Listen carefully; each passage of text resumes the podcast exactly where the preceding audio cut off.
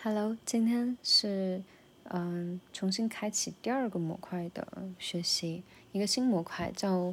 资料收集的一种方式，访谈，然后对话和理解何以可能？嗯，然后这一大章呢，大概有六个小点吧。第一个小点呢，就是今天学的二点一，什么是访谈？访谈就是闲聊吗？然后第二个小节就是提纲的设计，第三个就是你设好了提纲就得开始提问啦，进入现场。然后第四个就你提问，你你就 follow up，呃的那种 listening 倾听。然后，嗯，接下来就是你你不仅听了，你还可以有显现的回应，不管是 body language 还是你的呃 vocal。然后最后一个呢就是焦点团体，嗯。就老师今天讲到的是什么是访谈，访谈的各种定义啊、作用啊、类型、呃步骤啊等等。然后其中我就想到了这个团体会不会就是违反呃这个定义中的一点，就是有表演性。因为嗯一个人可能一个人相处的时候自己就会表演给自己看，然后有第二个人出现，哎，可能也有一定的表演成分，比如说凡尔赛啊，或者是。呃，如何如何？那当有三个人的时候，我觉得这种表演性应该会大大增强。就我个人的体验来看，不管是三个人出去吃饭啊，还是三个人看电影，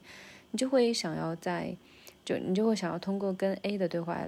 然后实现在 B 的面前凸显或者塑造一个你怎样的一种形象。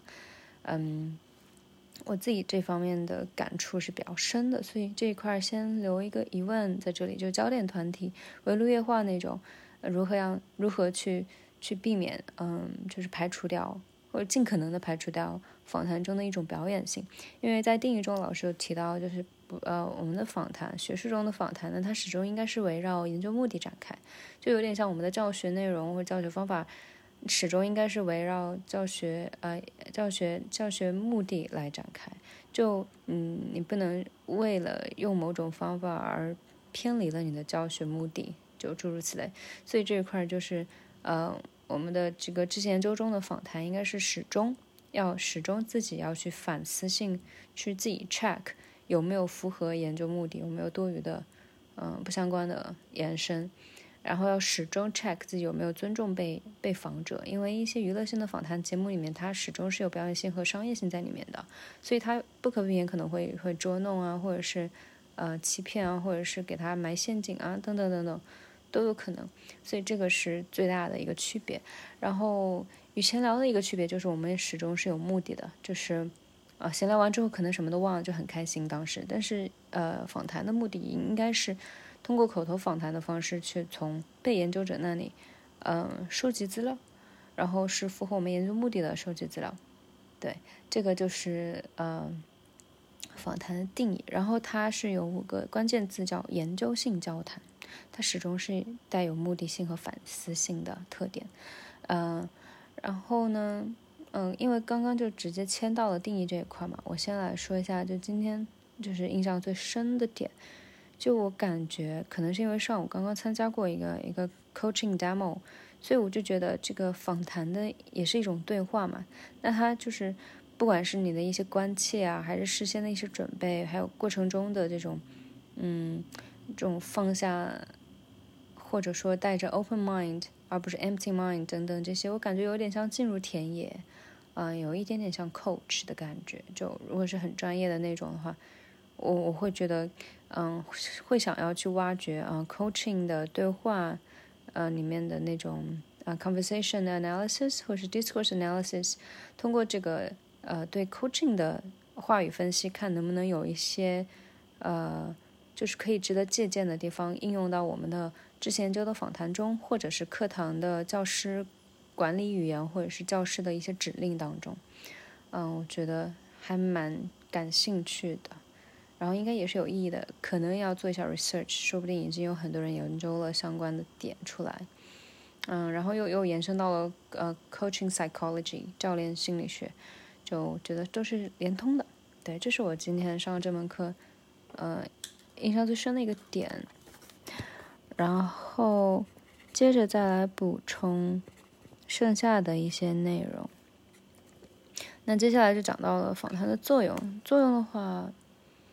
嗯，也是三个层级。我个人感觉有点像我们的前面讲过知识研究的三大兴趣。嗯，第一大兴趣呢就是非常 grounded，就是去啊描述描述一个人的行为。嗯，就是我们要先去呃了解这个被访谈者他自己说的，嗯，他是如何去理解过去发生的事，这是一种行为呃描述。然后接下来一层呢，就是，嗯，解释，就他如何去解释自己这个行为背后的反映出来的这种所思所想，或者说在访谈中他自己可能不会去解释，或者是羞于去启齿，或者是自己也找不到合适的词，那这个时候就需要我们去介入，嗯，去去透析出来，帮助他透析，或者说我们自己先 bear that in mind，就啊知道他他这个呃呃这个描述背后。他赋予的，呃，他所显现、体现出来他自己的内心世界、小情绪或者是小心思等等。然后第三个层面呢，也是第三个作用，就是去解释、分析了，就分析他这个行为和他这个反映出来的情绪，嗯，背后所含的意义，嗯，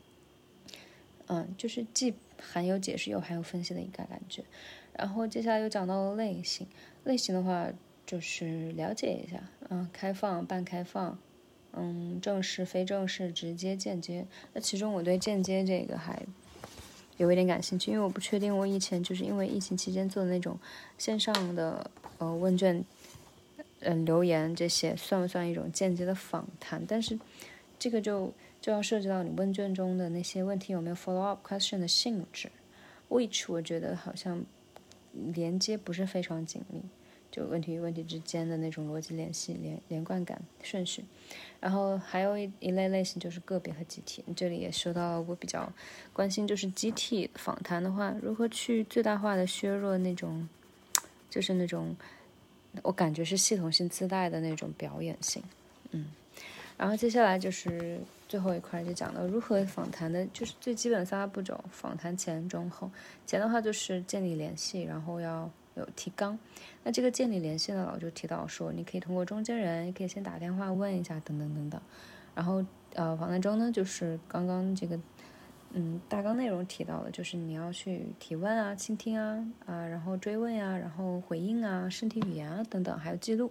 对，因为其中一个学生老师他也说，嗯，就在 practice 这个这个访谈的过程中，他会有点焦虑，觉得自己记不下来。这个确实很真实，但我们有录音机嘛，就